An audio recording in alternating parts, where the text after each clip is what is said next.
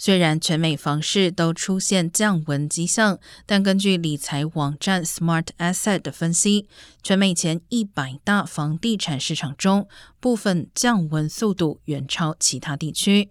而加州都会区房市降温尤其明显，共有三个城市进入降温最快前十名，分别是北加州圣何塞排名第四，圣地亚哥排名第八，以及 Stockton 排名第十。圣地亚哥房屋销量较一年前下降百分之三十五，同时待售屋在市场上停留的时间达一年前的两倍。